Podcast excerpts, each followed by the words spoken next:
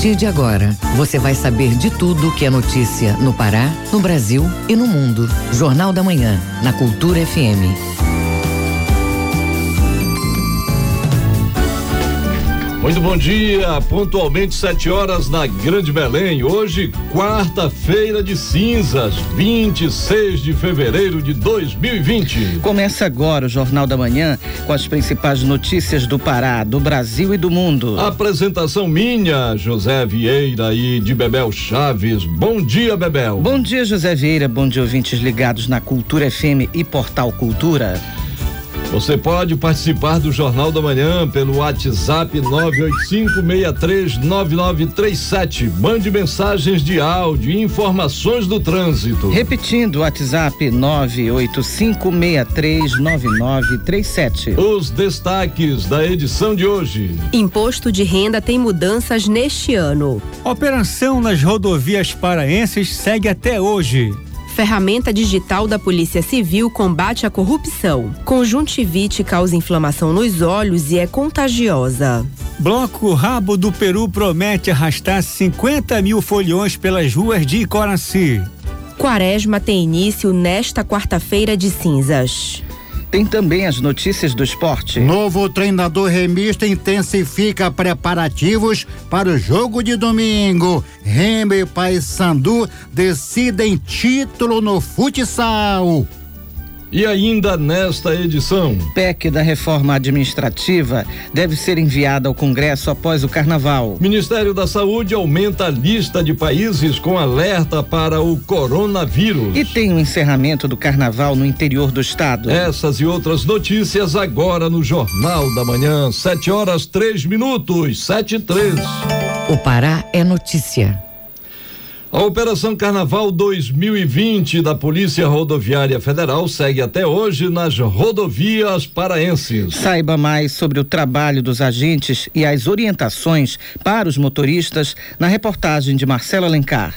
O objetivo é a redução de acidentes de trânsito e da criminalidade nas rodovias. No Pará, o trabalho conta com 300 policiais que revezam em plantão de 24 horas nas ações de fiscalização de trânsito, policiamento e educação, como explica o inspetor Adriano Ferreira, da Assessoria de Comunicação da Polícia Rodoviária Federal. O PRF, desde a última sexta-feira, armou uma grande operação, reforçando pontos específicos que a estatística não mostra como de maior probabilidade de acidente e agora no retorno é a mesma coisa. A gente vai estar na rodovia fiscalizando, aplicando testes de bafômetro, orientando o trânsito também, para que a gente consiga manter aí os bons resultados que vêm sendo apresentados até agora. De acordo com o inspetor Adriano Ferreira, é importante que os motoristas estejam em boas condições físicas e mentais antes de pegar a estrada, para que o retorno seja seguro e com muita paz. Primeiramente, a gente pede que o nosso condutor ele, ele, faça uma observação sobre si mesmo. A gente sabe que o carnaval é um momento de muita brincadeira, que mistura bebida alcoólica, a pessoa passa muitas privações de sono, de descanso. Então, agora não é o momento de tentar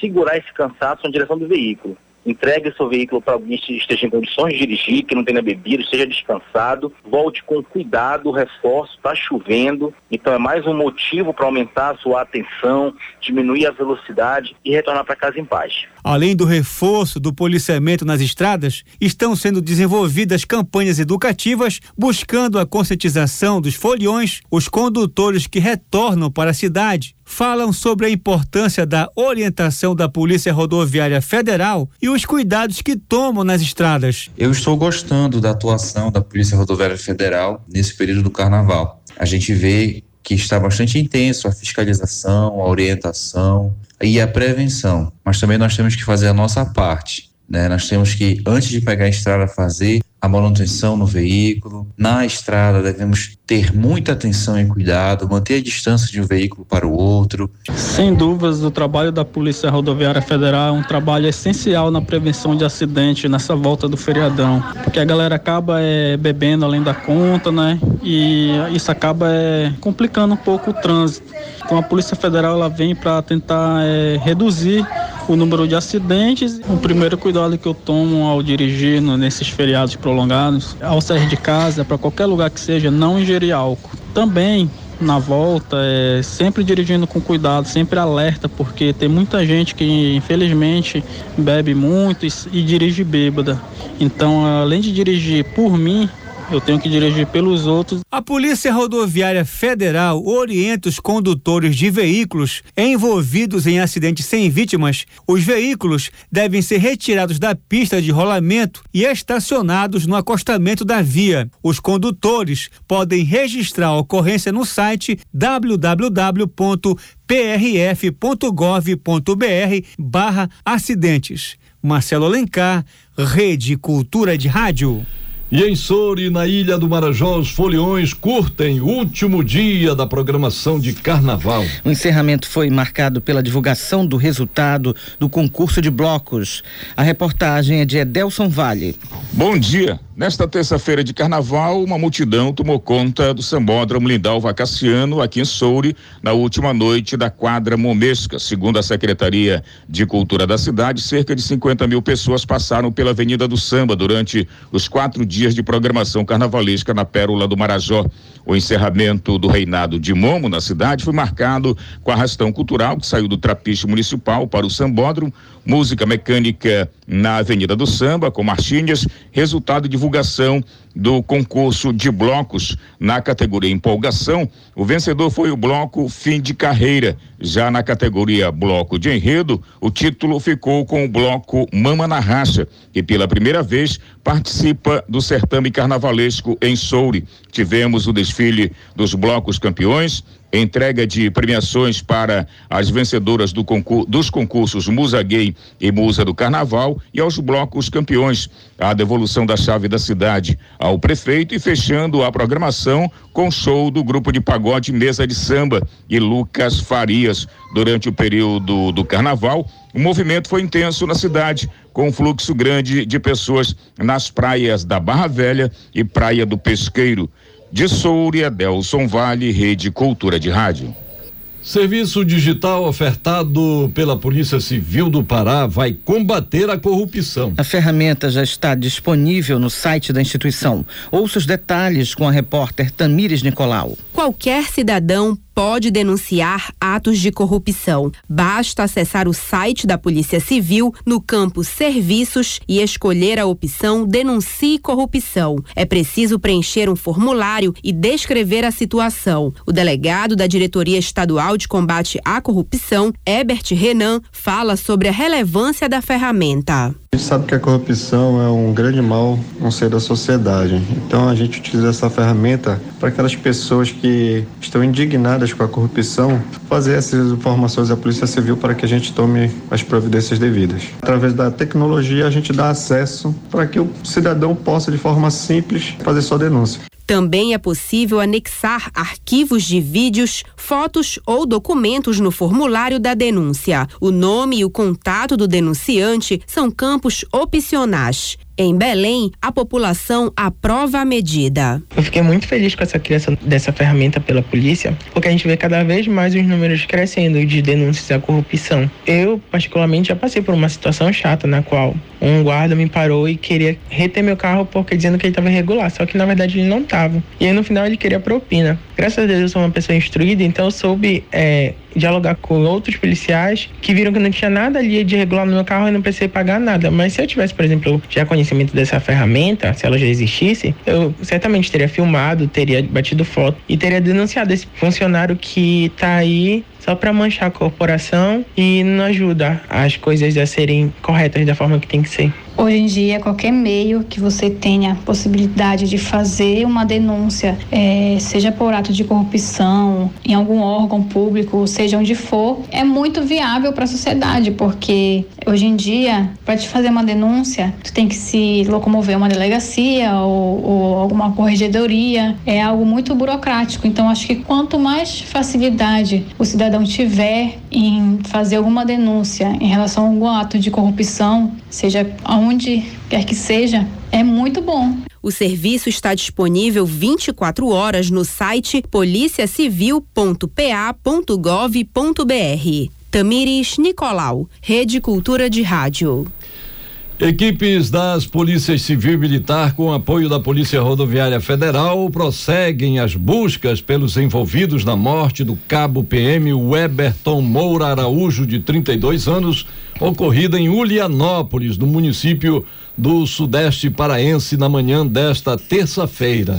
Cinco suspeitos de participação no crime reagiram à abordagem policial e morreram durante troca de tiros. Seis homens e uma mulher foram presos e cinco armas foram apreendidas. O cabo Moura atuava na 21 primeira Companhia Independente da Polícia Militar com sede em Ulianópolis. Ele realizava ações de patrulhamento na cidade na companhia dos demais integrantes da guarnição militar. No momento em que dois homens se aproximaram da viatura da PM e realizaram vários disparos. O militar foi atingido e morreu no local. Militares de unidades vinculadas ao Comando de Policiamento Regional, sediado no município de Paragominas, e unidades do Batalhão de Operações Policiais Especiais, o BOP, além das equipes de policiais civis da Superintendência Regional do Capim, realizam uma força-tarefa em toda a região. Confira a hora certa na Grande Belém, 7 horas 12 minutos, 7 e 12. Jornal da Manhã. Informação na sua sintonia. Quaresma tem início nesta quarta-feira de cinzas. O período termina no domingo de Ramos, um domingo antes da Páscoa. Vamos ouvir um pouco sobre o significado deste rito católico na reportagem de Tamires Nicolau.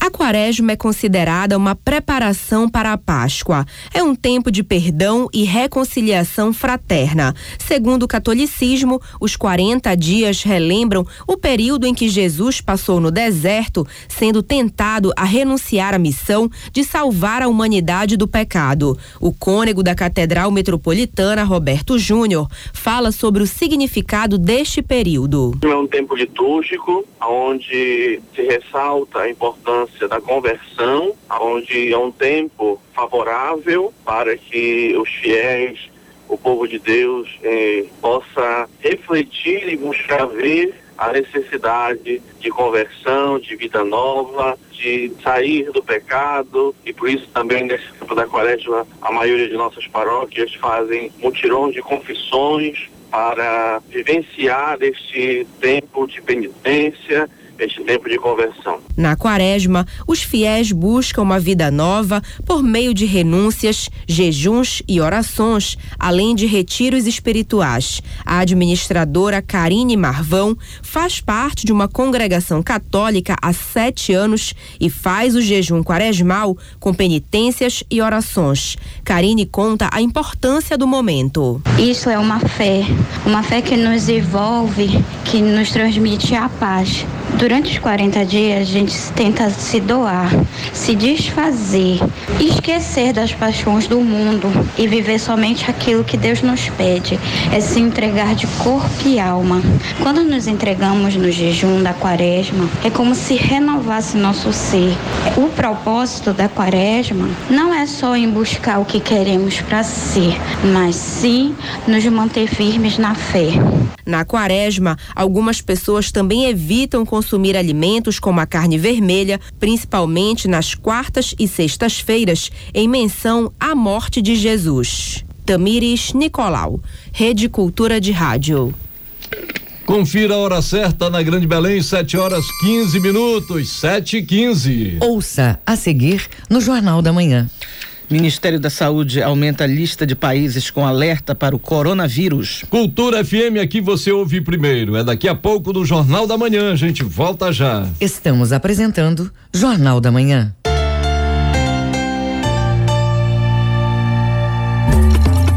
Minuto da Justiça. Pessoal, eu tive lendo, é, tem o artigo 73 da, da dessa lei do trabalho, né? Que é a tal da CLT, que diz que todo mundo que é trabalhador inútil tem direito a um adicional. Parece que é ganha mais, parece que é 20%, é ganha. Não vão deixar lhe engrambelarem, né? Se você trabalhar em período noturno, é compreenda, de 22 horas até 5 da manhã, você tem direito a adicionar pelo serviço noturno. Agora, se tiver revezamento semanal ou quinzenal, babau para você, você já não recebe isto. Meu nome é Paminona Gustavo e este é o programa Escuta, Mano, o meu recado. Do Tribunal de Justiça do Estado do Pará. Para construir ou reformar, é melhor ter sempre em quem confiar. O pedreiro adorou, arquiteta aprovou,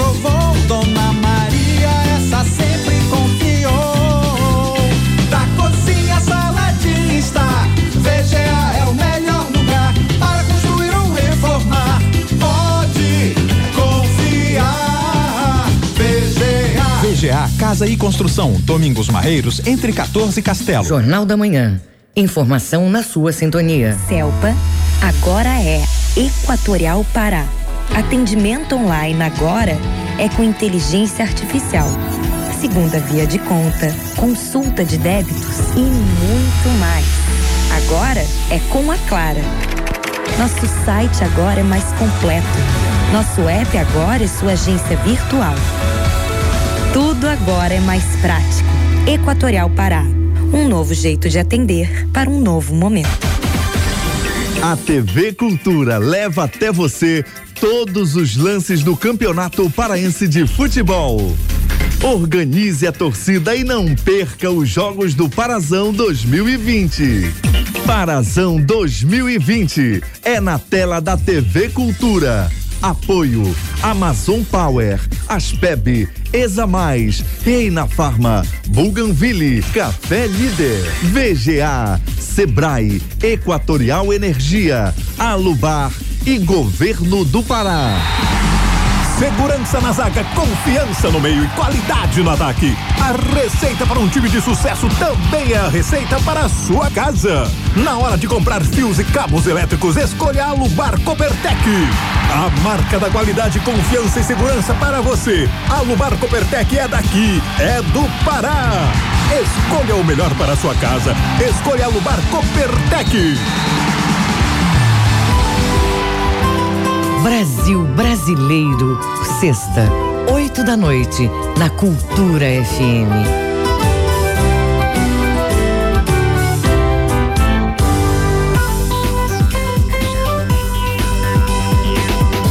Voltamos a apresentar Jornal da Manhã.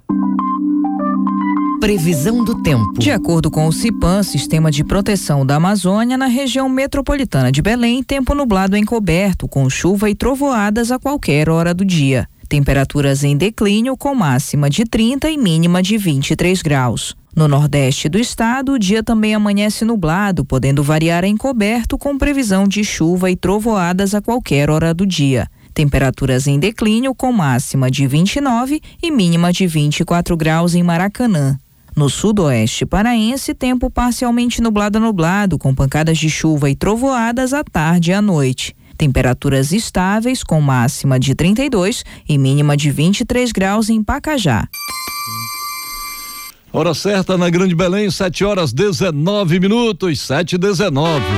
O trânsito na cidade. Vamos saber como está o trânsito na manhã desta quarta-feira na Grande Belém. Muita gente retornando à capital paraense aí, vindo do interior do estado depois desse feriadão do carnaval. Quem tem as informações do trânsito é o repórter João Paulo Seabra. Bom dia, João. Olá, bom dia, José Vieira, bom dia, Bepel Chaves e ouvintes do Jornal da Manhã. É isso mesmo, ali pela BR-316. Nesse momento, o trânsito ainda está um pouco tranquilo no sentido de Belém. É, provavelmente muitas pessoas já começaram a voltar desse feriadão ainda ontem e hoje encontra um pouco mais de tranquilidade.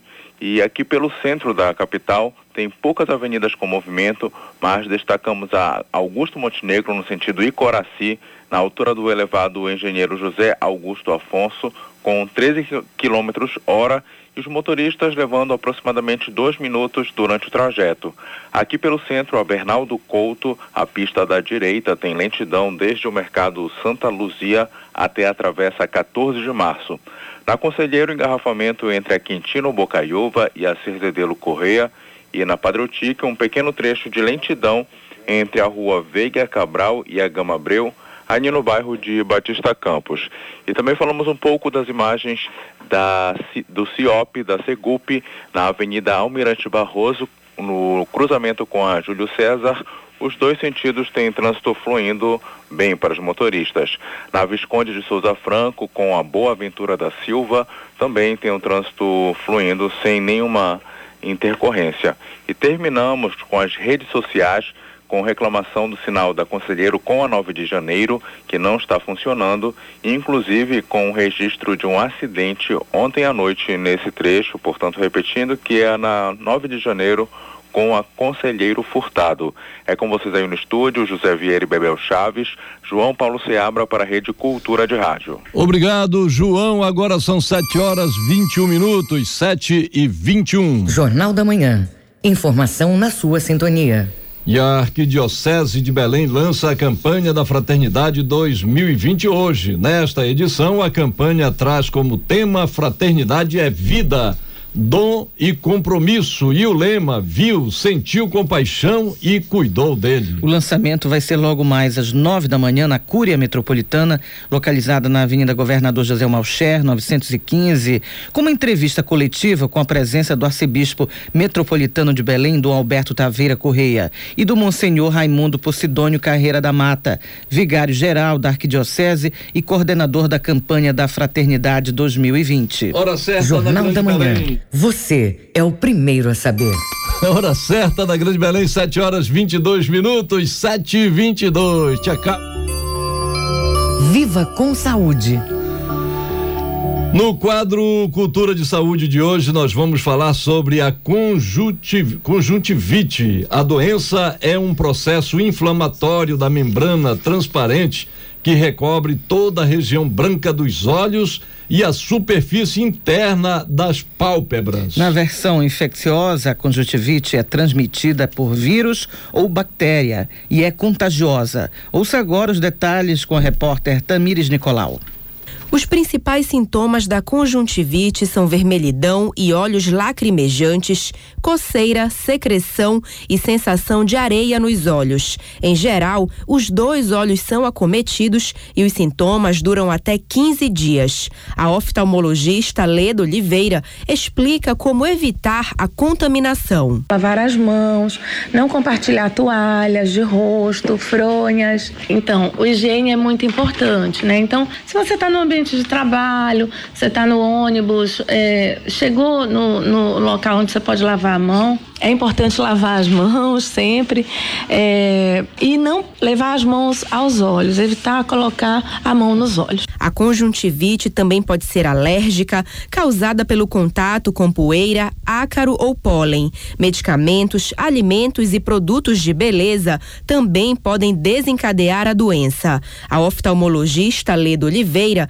fala sobre o tratamento da conjuntivite. É sempre importante procurar o oftalmologista, porque é, as conjuntivites, elas têm, para cada uma, a gente vai ter um tipo de tratamento específico. E é muito importante a gente entender que o tratamento de uma conjuntivite não é o da outra. Então, às vezes, a conjuntivite que eu tive e que a minha filha teve são tratamentos completamente diferentes. Então, eu não devo compartilhar a medicação por achar que é a mesma coisa, até mesmo sendo no mesmo período de contágio. A empresária Camila Portal já teve conjuntivite e fez o tratamento com o oftalmologista. Em sete dias, a inflamação foi contida. Ela conta o que sentiu durante a infecção. Existe um incômodo muito grande nos olhos. os nossos olhos é uma das partes mais sensíveis do nosso corpo, né? Agora imagina você ter uma das partes mais sensíveis, sensíveis do corpo com a sensação de que tem um grão de areia a todo momento. É, coceira intensa, muita remela, a vermelhidão, aquela aparência feia e é muito difícil, tem que ter muita paciência. O Cultura de Saúde fica por aqui e volta na próxima semana com mais dicas para você viver melhor. Tamires Nicolau, Rede Cultura de Rádio. E ainda falando de saúde, Anvisa e Ministério da Saúde atualizam triagem para doação de sangue em todo o Brasil. A medida acrescenta restrição ao coronavírus e outras doenças respiratórias. Acompanhe na reportagem de Beatriz Evaristo, da Rádio Agência Nacional.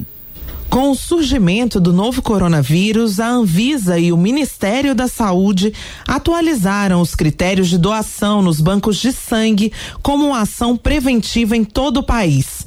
A triagem clínica já incluía a verificação de dengue, chikungunya e zika. A atualização deste ano incluiu o Covid-19 e outras variações, como a síndrome respiratória aguda grave e a síndrome respiratória do Oriente Médio.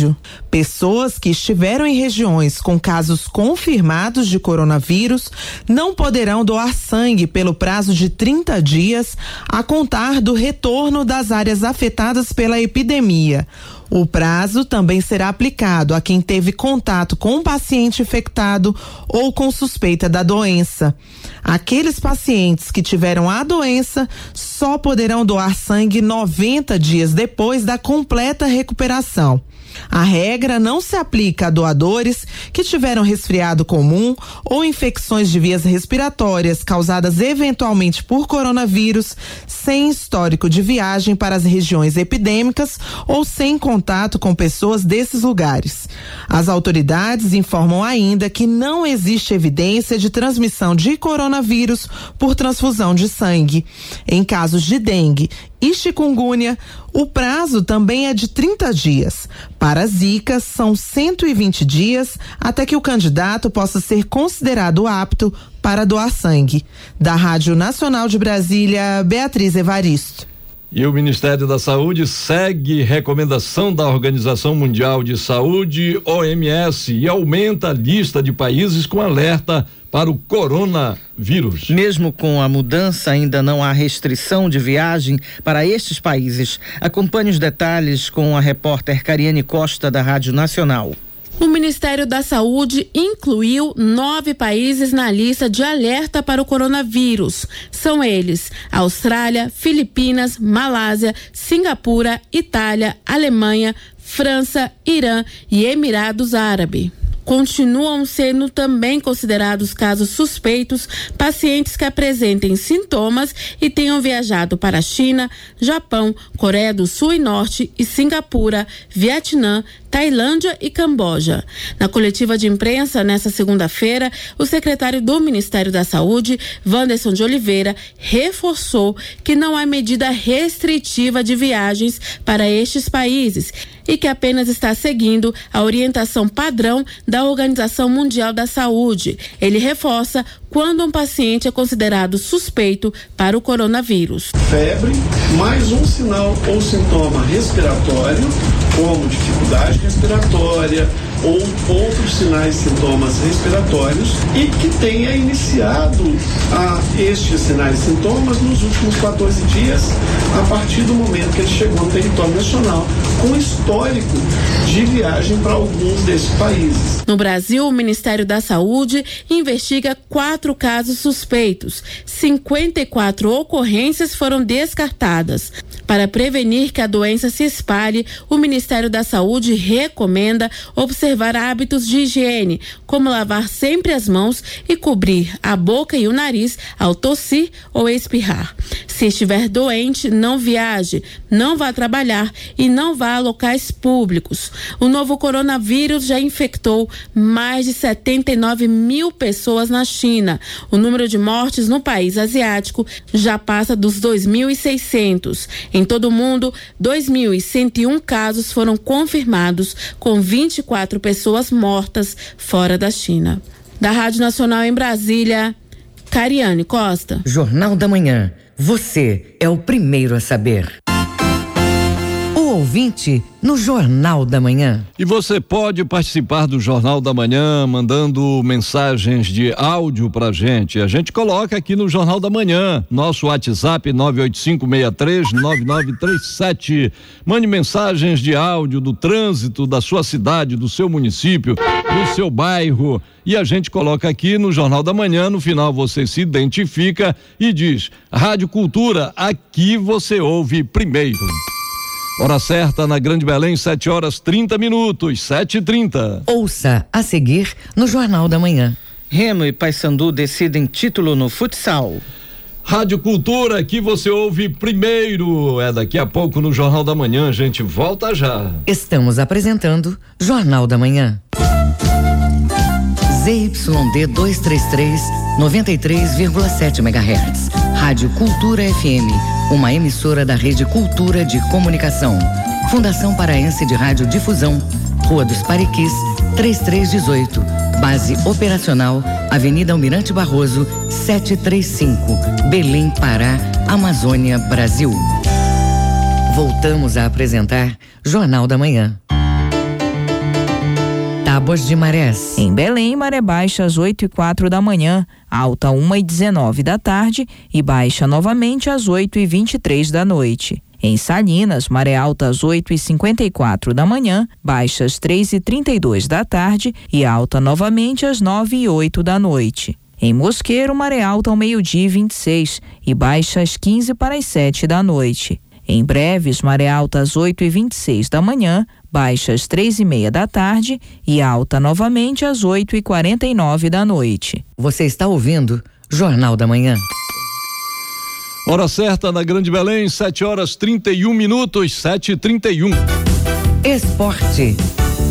É hora do esporte no Jornal da Manhã. Novo treinador remista intensifica preparativos para o jogo de domingo. Remo e Paysandu decidem título no futsal. Essas e outras notícias com Alexandre Santos. Nós começamos com o futsal. Remy e Paysandu decidem título. Entenda com Manuel dos Santos Alves. Definidas as datas das finais do Campeonato Paraense de Futsal da categoria Sub-20 ainda do ano passado. Essa decisão será em dois jogos entre Remy e Paysandu. O primeiro vai ser amanhã às 20 horas no ginásio do NEL. E o jogo da volta na sexta-feira, também às 20 horas, no ginásio do Núcleo de Esporte e Lazer da Seduc. Esse campeonato ficou parado na justiça desde o segundo semestre do ano passado por conta de um recurso do Castanhal, alegando que o Clube do Remo havia utilizado um jogador de forma irregular. Como o tribunal deu ganho de causa para o Clube do Remo, o problema foi resolvido e agora vai ter a decisão porque a FEFUSPA terá que apontar o representante do Pará na Taça Brasil. Além desse campeonato, ainda faltam ser decididos o Campeonato Feminino Sub-20 e o Campeonato Feminino Adulto, todos eles também do ano passado. Manuel Alves para a Rede Cultura de Rádio. Campeonato Brasileiro de Futebol Feminino A2, o Pará com um representante, o time da SMAC, que jogará dia 15 de março, enfrentando a equipe do Santos Dumont de Sergipe, o jogo em Belém do Pará. Copa do Brasil de Futebol Sub-20, a competição começa dia 18 de março. O Bragantino da Pérola do Caeté estreia na competição dia 18 no Diogão, diante do Tupi de Minas Gerais. É o representante paraense. Paulo Seráfico, presidente da Associação Paraense de Basquete Master, informa a primeira rodada do torneio Cidade de Belém da temporada. Todos os jogos dia 8 de março pela parte matinal do ginásio Moura Carvalho do Paysandu. Primeiro jogo, Antônio Jorge e Dove Lopes dos Santos. A segunda partida, Admar Menezes e Marcelo Viana. E fechando a rodada, Paulo Sebastião e Rick Ramos. Definida a sexta rodada do Parazão no final de semana. Sábado, dois jogos, às três e meia da tarde no Diogão, em Bragança.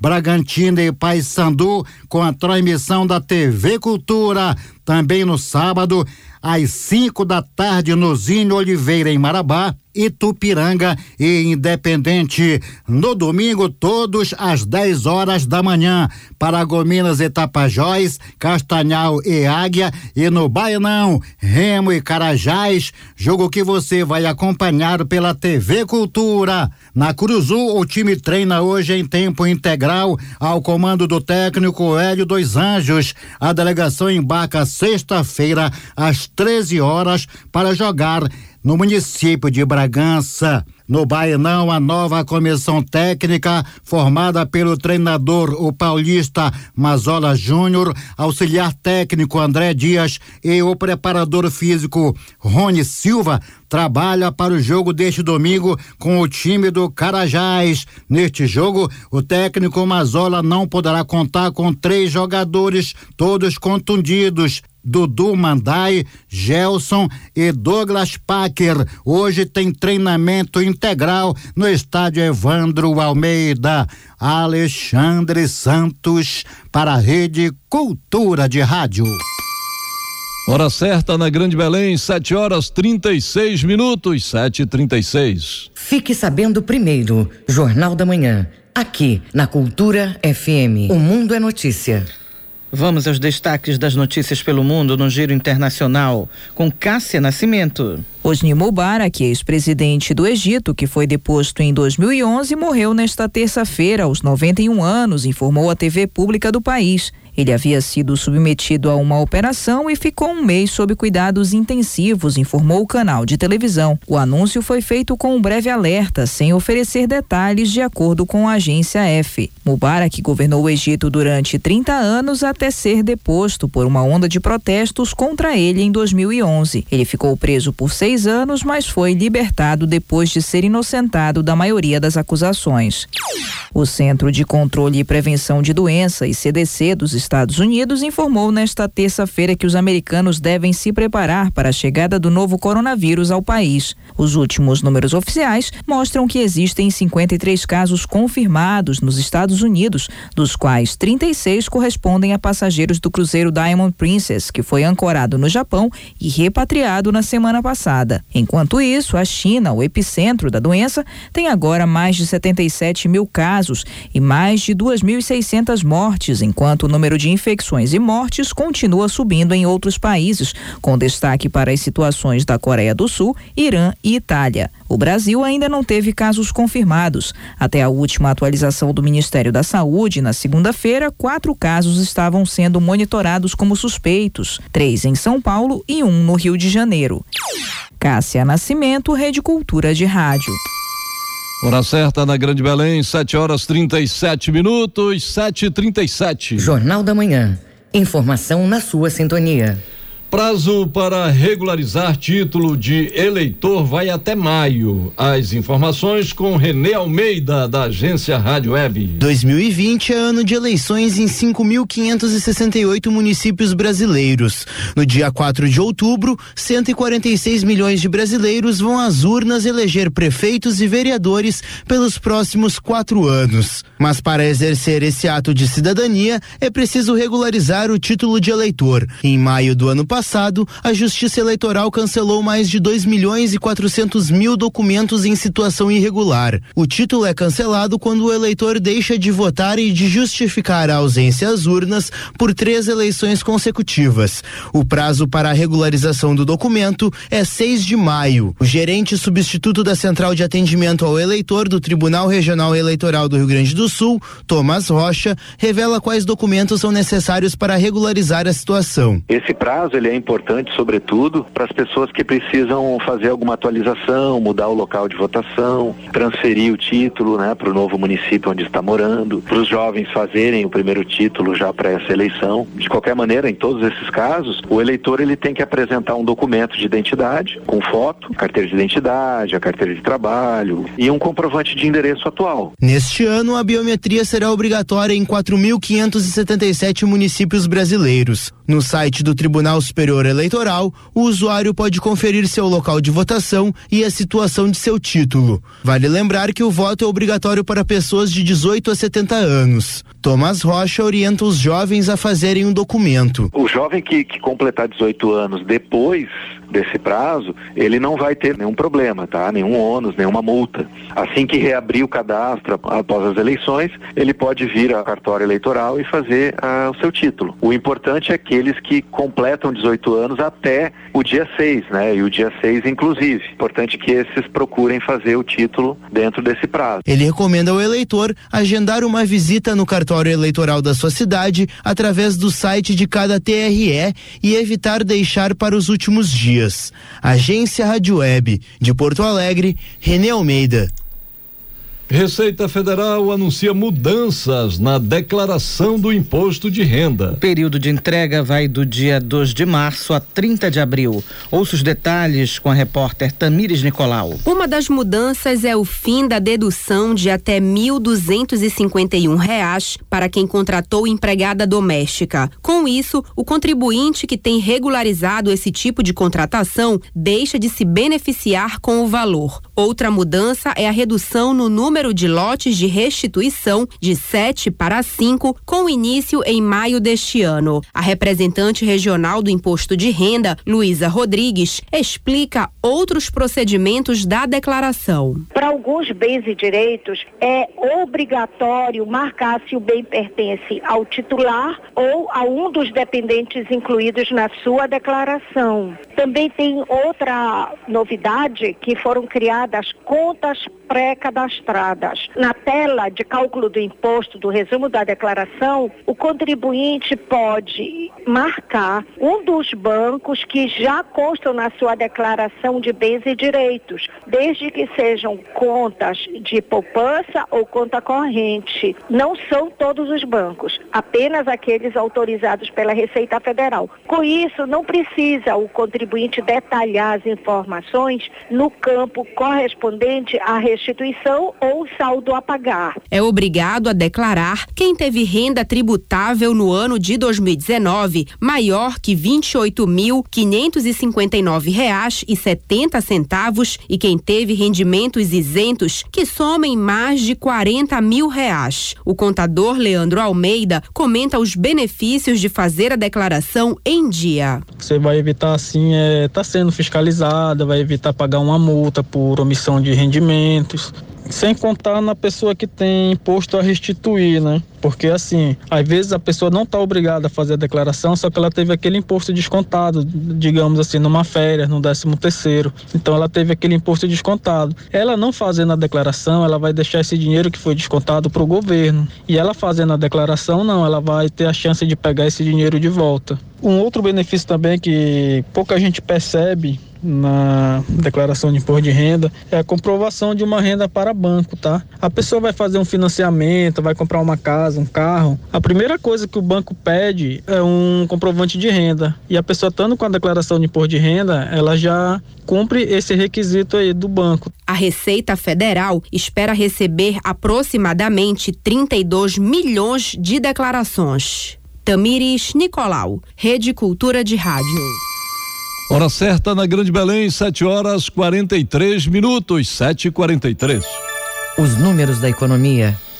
A partir de março, bancos vão cobrar dólar do dia da compra com cartão de crédito. Ouça na reportagem de Kelly Oliveira, da Rádio Nacional. A partir do próximo mês, quem fizer compras com cartão de crédito no exterior não terá mais surpresas na fatura. É que as compras devem vir na fatura com o valor equivalente em reais do dia em que foram realizadas. Os bancos podiam oferecer essa forma de cobrança se quisessem, mas a maioria das instituições preferia cobrar o valor referente à data do fechamento da fatura. Por determinação do Banco Central, as instituições financeiras serão obrigadas a oferecer a opção de utilizar a taxa de câmbio do dia de cada gasto. Caso não queira optar por essa sistemática, o cliente poderá pagar com base na taxa de câmbio do dia de fechamento da fatura. Quando anunciou a mudança na regra em novembro de 2018, o Banco Central argumentou que a sistemática de pagamento pela data do fechamento da fatura deixa os clientes expostos a flutuações das taxas de câmbio no período entre o dia do gasto e o pagamento. Isso porque a variação cambial ocorrida entre a data do gasto e o efetivo pagamento é ajustada na fatura do mês posterior, podendo gerar crédito ou débito para o cliente.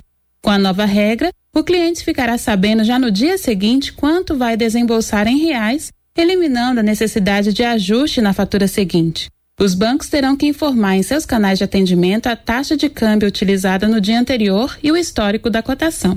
Além de se atentarem às taxas de câmbio, os consumidores devem observar que as compras no exterior com cartão de crédito têm incidência de IOF, Imposto sobre Operações Financeiras, com alíquota de 6,38%. Da Agência Brasil, em Brasília, Kelly Oliveira.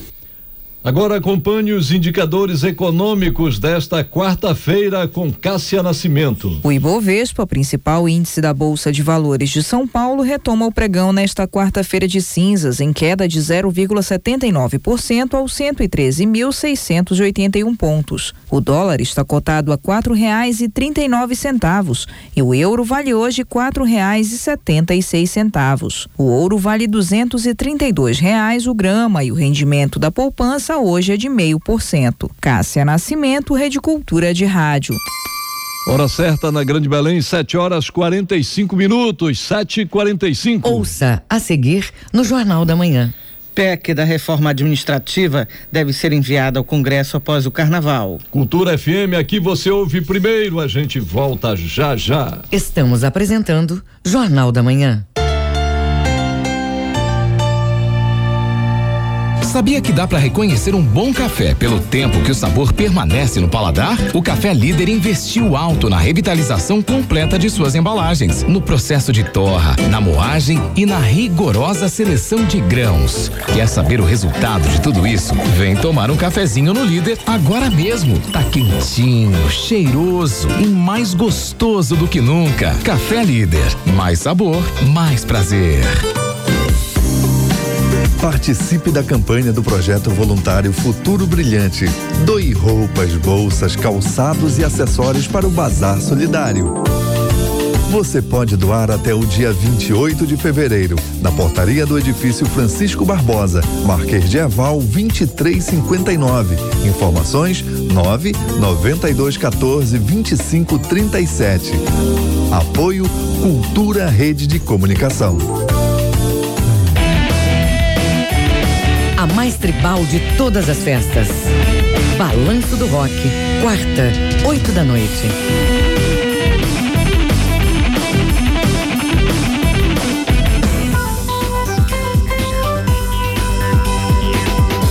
Voltamos a apresentar Jornal da Manhã. Previsão do tempo. Segundo o Cipano, o sudeste paraense, quarta-feira com tempo nublado encoberto, com chuva e trovoadas a qualquer hora do dia. Temperaturas em declínio, com máxima de 30 e mínima de 22 graus em Água Azul do Norte. No Baixo Amazonas, tempo parcialmente nublado a nublado, com pancadas de chuvas isoladas à tarde e à noite. Temperaturas estáveis, com máxima de 32 e mínima de 24 graus em Prainha. No Marajó, tempo nublado encoberto, com chuva e trovoadas a qualquer hora do dia. Temperaturas em declínio, com máxima de 30 e mínima de 24 graus em breves. Hora certa na Grande Belém, 7 horas 48 minutos, 7 e 48 Política. Proposta de emenda à Constituição sobre a reforma administrativa deve ser enviada ao Congresso Nacional após o Carnaval. Os detalhes com Dayana Vitor, da Rádio Agência Nacional. Logo após o carnaval, o presidente Jair Bolsonaro deve enviar a PEC, proposta de emenda à Constituição da reforma administrativa, para análise do Congresso Nacional. Mas o presidente já garantiu que as propostas de mudanças no serviço público não vão atingir os servidores atuais. O texto elaborado pela equipe econômica comandada pelo ministro da Economia, Paulo Guedes, ainda não foi detalhado, mas alguns pontos já foram adiantados por integrantes do governo, como a revisão dos salários iniciais, a redução no número de carreiras e o aumento no prazo para o servidor atingir a estabilidade. Há duas semanas, o ministro Paulo Guedes informou que a versão mais recente do texto deve definir um tempo variável para o servidor adquirir estabilidade, de 5 a 8 anos, de acordo com cada carreira. E essa estabilidade seria conquistada mediante uma avaliação de desempenho. No mês passado, o secretário do Tesouro Nacional, Mansueto Almeida, disse que a reforma vai mudar a forma de progressão no serviço público. A evolução passaria a ser em forma de pirâmide e apenas os servidores com melhor desempenho atingiriam os níveis mais altos. Também em janeiro, o secretário especial de desburocratização do Ministério da Economia, Paulo Uebel, disse que o governo pretende implementar a reforma administrativa em fases até 2022. Já em novembro do ano passado, o ministro Paulo Guedes afirmou que o governo pretende diminuir o número de carreiras de mais de 300 para 20 a 30. Também que os salários para quem ingressar na carreira pública passarão a ser menores. Com informações da Agência Brasil, da Rádio Nacional em Brasília, Dayana Vitor. Senadores buscam consenso para votar marco regulatório do saneamento básico. A repórter Marcela Rabelo da Rádio Nacional tem as informações. Os senadores buscam consenso para votar o novo marco regulatório do saneamento básico. O texto foi aprovado em dezembro pela Câmara dos Deputados e está pronto para começar a tramitar no Senado. O presidente da Casa, senador Davi Alcolumbre, acredita que após o carnaval já é possível ter um entendimento para agilizar a votação do projeto. A gente está buscando a conciliação em um texto que possa contemplar o Brasil, que é fundamental para termos capacidade de fazer a expansão da rede de saneamento básico, já que saneamento básico é saúde pública. E logo após o carnaval, eu acho que já vai estar construído esse entendimento e o nosso interesse é rapidamente votar no Senado isso. O novo marco regulatório do saneamento básico permite capital privado no setor, exige licitação para a contratação de serviços de saneamento, prorroga o prazo para o fim dos lixões entre outros pontos. Da Rádio Nacional em Brasília, Marcela Rebelo. Outro tema que deve entrar na pauta do Congresso na volta do Carnaval é o chamado orçamento impositivo. O repórter Yuri Hudson, da agência Rádio Web, tem os detalhes. Com o fim da folia, deputados e senadores devem votar a Lei de Diretrizes Orçamentárias deste ano, que regulamenta os gastos do orçamento para 2020.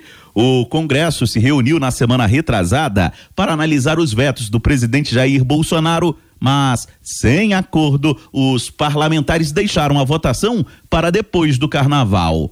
A folia termina oficialmente nesta quarta, mas tenham certeza que o depois do carnaval no parlamento é só semana que vem. Nesta quarta, quinta e sexta, não teremos sessões deliberativas. Já na próxima semana, deputados e senadores devem votar sobre o chamado orçamento impositivo, com o pagamento das emendas. O presidente Jair Bolsonaro vetou no orçamento o pagamento impositivo das emendas que são dos parlamentares. A previsão é que o tema seja derrubado no Congresso, como adiantou o presidente do Legislativo, senador Davi Alcolumbre. Isso vai assegurar a impositividade do orçamento, que foi, e é importante lembrar isso, uma proposta do próprio governo, capitaneadas pelo ministro da Economia, quando de fato assegurou ao Congresso orçamento público e restabelecendo o que era de direito do parlamento. Alcolumbre e Rodrigo Maia estão negociando com o governo um texto alternativo para evitar a derrubada de mais vetos de Bolsonaro. No entanto, apesar de anunciarem um acordo duas semanas atrás, líderes do Senado contestaram e impediram a votação. Ao longo dos últimos dias, os presidentes da Câmara e do Senado têm articulado um novo entendimento entre líderes e o governo federal. Agência Rádio Web, de Brasília, Yuri Hudson. Hora certa na Grande Belém, 7 horas 53 minutos, 7 e 53 Jornal da Manhã. Você é o primeiro a saber. Abertas inscrições para a sexta edição do Amazônia Doc, Festival Panamazônico do Cinema. Até o dia 24 de março, documentaristas do Brasil, Bolívia, Peru, Equador, Colômbia, Venezuela, Guiana, Suriname e Guiana Francesa podem enviar produções para as mostras competitivas Panamazônica e Amazônia Legal. A reportagem é de Tamires Nicolau. Documentários curtos de até 25 minutos, telefilmes e longas metragens com mínimo de 52 minutos podem se inscrever no festival. O objetivo é democratizar o acesso à produção audiovisual de documentários do território panamazônico e incentivar o intercâmbio de documentaristas. O coordenador da convocatória das inscrições, Manuel Leite, explica como faz para participar. Este ano nós inovamos adotando uma plataforma de inscrição. Depois de estudar várias opções, escolhemos a Film Freeway, que é uma plataforma, inclusive, canadense, mais politicamente correta com relação a todas as demais. Uma grande plataforma. Todas são boas, mas essa estava mais adequada ao nosso gosto. Como funciona essa plataforma? Ela agiliza a inscrição em festivais para os realizadores. Quando você entra na plataforma, você já cadastra seu filme com todas as informações que os festivais vão pedir. Além de você fazer o upload do seu filme, de legendas, você posta o cartaz, as fotos, a ficha técnica, etc, etc, etc. Uma vez feito isso, você só tem uma vez esse trabalho. Você vai escolher nas listas de festivais quais festivais você vai se inscrever. Entre eles, você vai encontrar o da Amazônia Doc. O Amazônia Doc também vai agregar dois festivais na programação. O primeiro festival, As Amazonas do Cinema, voltado para a produção audiovisual feminina da Amazônia, e o primeiro curta nas escolas, que busca estimular a consciência crítica dos alunos do ensino médio das escolas públicas estaduais do Pará por meio da linguagem cinematográfica. A proprietária da Z Filmes, Ziene Castro, produtora responsável pelo evento, faz um convite ao público. A gente aproveita essa oportunidade para convocar todos os produtores, realizadores de curtas e longas do gênero documentário para participarem, se inscreverem, que as inscrições estão abertas até 24 de março todas as inscrições, todos os filmes inscritos vão passar por uma comissão de curadoria e aí provavelmente em torno de meados de março a gente sai com a lista dos filmes selecionados. E a gente vem com novidades aí que a gente está conseguindo alguns prêmios especiais para a edição. O evento vai ocorrer de 11 a 20 de maio em Belém. Tamires Nicolau, Rede Cultura de Rádio. Você está ouvindo Jornal da Manhã.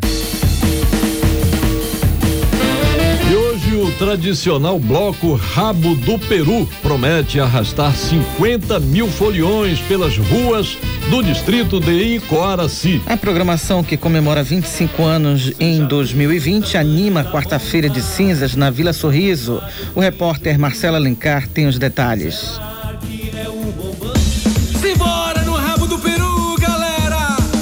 O bloco, que é considerado uma das maiores festas do Carnaval de Rua Paraense, completa 25 anos de existência em 2020 e tem a expectativa de arrastar aproximadamente 50 mil brincantes no distrito de Coraci, como explica o presidente Marquinho do Peru. O Bloco Rabo do Peru completa 25 anos desfilando pelas ruas de Coraci na quarta-feira de cinzas, já tendo resgatado esta página de nossa cultura popular, que é o verdadeiro carnaval de ruas. Aguardamos um público superior a 50 mil brincantes. Para homenagear a tradição da brincadeira esse ano, o tema é Icoraci Município Já, um sonho dos moradores da Vila Sorriso, como destaca Marquinho do Peru. É um antigo sonho de todo pé redondo legítimo e amantes dessa paradisíaca Vila Sorriso de Icoraci. Além de promover o arrastão, a Associação Beneficente e Carnavalesca Rabo do Peru realiza diversas ações sociais, atendendo famílias carentes da comunidade. Todos os anos é servida uma sopa para os brincantes, que é preparada com muito carinho pela dona Luciléia Moraes. Ela fala sobre os preparativos para recuperar a energia dos foliões. Muito gostosa, apetitosa, para recuperar as energias dos foliões. E a sopa vai dar para todo mundo. O bloco promete agitar com muito brega, forró e funk e axé. A concentração ocorre a partir do meio-dia na Travessa Soledade, com a distribuição do famoso sopão para os brincantes. Marcelo Alencar, Rede Cultura de Rádio. Num bloco rabo do peru, eu vou mais tu pra fazer o gulu gulu. Hora certa na Grande Belém, 7 horas 59 minutos. Termina aqui o Jornal da Manhã desta quarta-feira de cinzas, 26 de fevereiro de 2020. Se você perdeu essa ou outras edições do Jornal da Manhã, é só acessar a conta no Jornalismo Cultura no castbox.fm. Um bom dia para você e até amanhã. Fique agora com Conexão Cultura com a Dil Bahia. A gente volta amanhã às 7 horas em ponto. Um bom dia a todos e até lá. O Jornal da Manhã é uma realização da Central Cultura de Jornalismo.